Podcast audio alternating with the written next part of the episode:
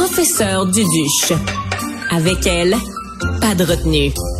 Alors, vous savez, bien sûr, euh, le scandale qu'il y a eu autour du mot en haine qui avait été euh, utilisé par un chroniqueur sur les ondes de la radio de Radio-Canada. Il y avait eu un blâme du CRTC. Eh ben, euh, gros revirement. Aujourd'hui, on en parle avec Alain Saunier, qui est professeur retraité en communication à l'Université de Montréal et ex-directeur général de l'information de Radio-Canada. Monsieur Saunier, bonjour. Bonjour. Alors, euh, ben, je vous laisse le, plaisir d'annoncer quel est cet énorme revirement, parce que vous devez quand même l'applaudir. Alors, je vous laisse le plaisir d'annoncer ça publiquement.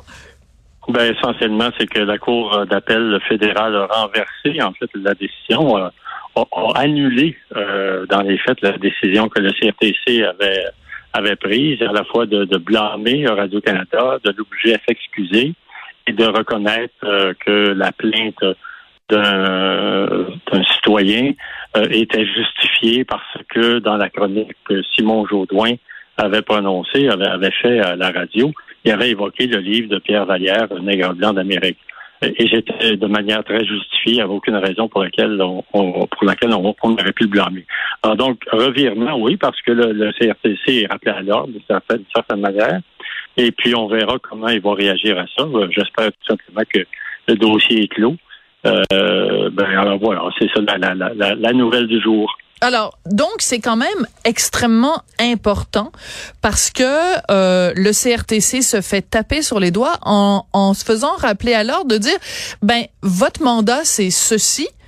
Euh, vous n'avez mhm. pas à outrepasser ce mandat. Donc, si en effet euh, on, on, se fie juste à cette décision-là de la Cour d'appel, ben ça veut dire qu'à l'avenir, on devrait normalement s'éviter la répétition de ce genre d'ingérence, parce que c'était rien de moins que de l'ingérence de, du CRTC dans le contenu de ce qui se dit sur les ondes. Oui, parce qu'en fait, il faut reconnaître que Radio-Canada euh, n'avait pas accepté cette décision-là, parce que Radio-Canada a la pleine liberté éditoriale de ben gérer, en fait, ses normes et pratiques journalistiques, de gérer aussi euh, ce qui euh, ce qui est dit en ondes. Et lorsqu'il y a des plaintes, c'est l'ombudsman de Radio-Canada qui doit entendre ces plaintes-là. Et dans les faits, rappelez-vous que Guy Gendron, qui était l'ombudsman en poste à cette époque-là, avait, euh, lui, reconnu que le, chroniqueur Simon Jourdois avait bien fait son travail. Absolument. Il aucun reproche à retenir. Alors donc, c'est, moi, je, suis aussi très content parce que Guy Gendron a été vraiment blessé par le fait que la haute direction de, Radio-Canada, que Mme est en tête, euh, c'est elle qui, qui, avait poussé beaucoup pour que Radio-Canada se plie à cette obligation-là. Ben, euh, Guy Gendron, ben, euh, au moins son autorité euh, comme ombudsman, ben, elle est aussi, euh, du coup, euh, comme disaient les Français, rétablie. Oui, et c'est important le, parallèle que vous faites, c'est important de le rappeler parce que Catherine Tate, donc son mandat est en partie donc renouvelé, et on sent ce que cette affaire-là avait aussi beaucoup mis en valeur. elles avaient mis la lumière sur une différence assez fondamentale quand même entre Radio Canada et CBC. Et, et, et, et on, on, avait même assisté, il y avait des journalistes de Radio-Canada, même des anciens journalistes, Bernard de Rome, plein de monde, qui avaient signé une lettre en disant, ben, Radio-Canada n'aurait pas dû s'excuser. Donc, ça, est-ce que, est-ce qu'on peut dire, Monsieur Sonnet, que ça a au moins eu le mérite de, euh, si on essaie de trouver quelque chose de positif à cette controverse-là, ça a eu au moins le mérite de mettre les projecteurs sur une réflexion, justement, sur la liberté d'expression et la liberté de presse même, j'irais jusqu'à dire ça.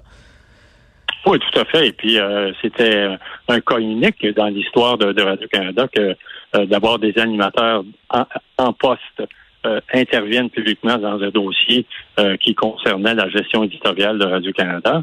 alors, les Céline Palipo, Alain Gravel et les autres, et les, anciens, comme vous dites, Bernard de Rome et, compagnie, c'était unique, ce type d'intervention-là. Euh, ce que ça a aussi démontré, euh, vous mentionnez la, différence entre l'approche de CBC et de Radio-Canada. Euh, ce, ce qui s'est passé, c'est que, selon moi, mes informations, plus généralement, je suis assez bien branché, c'est que la haute direction de Radio-Canada français est en total désaccord avec le simple fait de reconnaître qu'il fallait s'excuser. Oui. Et c'est Mme Tate qui voulait absolument que ces excuses-là se fassent. Et elle, elle aurait voulu que Radio-Canada se plie aussi à la décision du CRTC et n'aille pas en appel de cette décision-là. Mhm. Or, c'est la direction de Radio-Canada français oui. qui a et son contentieux qui ont poussé Mme Tate à, accepter finalement qu'il y ait un appel de cette décision-là. Et ça, c'est bien tant mieux parce qu'autrement, le CRTC aurait euh, pu euh, asseoir son autorité en, utilisant cette jurisprudence-là pour qu'il y ait d'autres cas semblables à l'avenir. Oui. C'est quand même assez hallucinant parce que vous l'avez rappelé tout à l'heure, Monsieur Saunier. Tout ça, là, tout ça, là, ça part d'une personne. Il y a eu une plainte. C'est quand même assez incroyable euh, en, en 2000, bon 22 2000 parce que ça s'est fait au cours des, des, derniers mois, mais que mm-hmm. quand que dans les années 2020, il suffit d'un individu, dans ce cas-ci Monsieur Ricardo Lamour, qui, se plaint et qui se sent offensé et qui se sent atteint par des mots utilisés et que ça crée tout ce mouvement-là à partir d'une plainte. Je, je minimise pas le, le, le, fait que M. Lamour ait pu se sentir offensé. C'est pas ça que je dis. Ce que je dis juste, c'est qu'habituellement, quand il y a un mouvement social avec une réaction aussi importante que le CRTC, c'est quand il y a, mettons, une avalanche de plaintes ou qu'il y a vraiment un consensus puis que les gens sont vraiment choqués. Mais là, il suffit d'une plainte pour ébranler les colonnes du temple. Ah, ben, et comme vous le dites, il est possible que Ricardo Damour ait pu être offensé et puis être blessé euh, euh, à la suite de cette chronique-là euh, qu'il a entendue sur les ondes de la radio de Radio-Canada. Une fois qu'on a dit ça, la, la, la normale, la normalité, c'est que déposer cette plainte-là à la direction de Radio-Canada, si vous n'êtes pas satisfait de la réponse de la direction, vous pouvez aller auprès de l'Ombudsman qui, lui, est indépendant euh, de la haute direction de Radio-Canada. Puis son rôle, c'est de faire ça. Et Guy Gendron n'avait justement pas voulu faire aucun blanc parce que Simon Jauloin avait vraiment fait une chronique dans, euh, qui était euh, très, très correcte. Il n'y avait rien à redire là-dessus. Alors, oui, en fait, il y, y, a, quelque chose d'un peu particulier qu'à partir d'une seule plainte, tout à coup, le CRTC euh, outrepasse non seulement ses pouvoirs, mais s'arroge un pouvoir qu'il n'avait jamais eu jusque-là. Et là, tout à coup, euh, euh, tombe cette décision-là complètement insensée. Euh, puis moi, ce que je, je, je, perçois dans tout ça, c'est que Radio-Canada, malheureusement, avec Mme Tate, n'aurait pas dû aller aussi loin que de, de, de, de, s'excuser, parce que la chronique n'avait pas d'excuse à en faire. Et mais euh, d'autre part, euh, il, eux, il est heureux que euh, le contentieux de Radio-Canada et la haute direction du service français ait décidé d'aller en appel de cette décision-là du CRTC. Et là, au moins, ça fait un peu jurisprudence. Là. Oui, oui, tout à fait. vous savez que quand donc la décision avait été rendue, que Radio Canada s'était excusé, etc. il y avait eu un texte sur le site de la CBC. La CBC avait fait une entrevue avec Ricardo Lamour et, euh, et c'est là qu'on voit vraiment la différence entre le Canada anglais et le Québec et entre la CBC et Radio-Canada, parce que cet mhm. article-là était extrêmement complaisant avec Monsieur Lamour. Et euh, Monsieur Lamour, donc le, le texte disait, le, le, titre de cette entrevue avec Monsieur Lamour, c'était Un Montréalais noir espère que Radio-Canada travaillera plus fort pour tenir compte, tenir compte de la réalité de sa communauté, comme si Monsieur Lamour était le représentant de toute la communauté des personnes afro-descendantes. Et dans cette entrevue-là, euh, Monsieur Lamour disait que d'entendre la chronique de Simon Jaudoin, pour lui, ça avait été un supplice.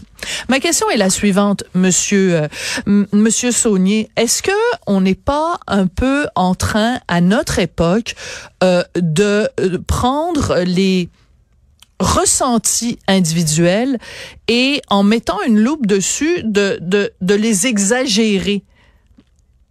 Bon, c'est possible qu'on que, que soit un peu dans, dans ce genre de, de, de, de, parenthèse, on va le souhaiter, oui. parce qu'il ne faudrait pas que ça soit toujours comme ça.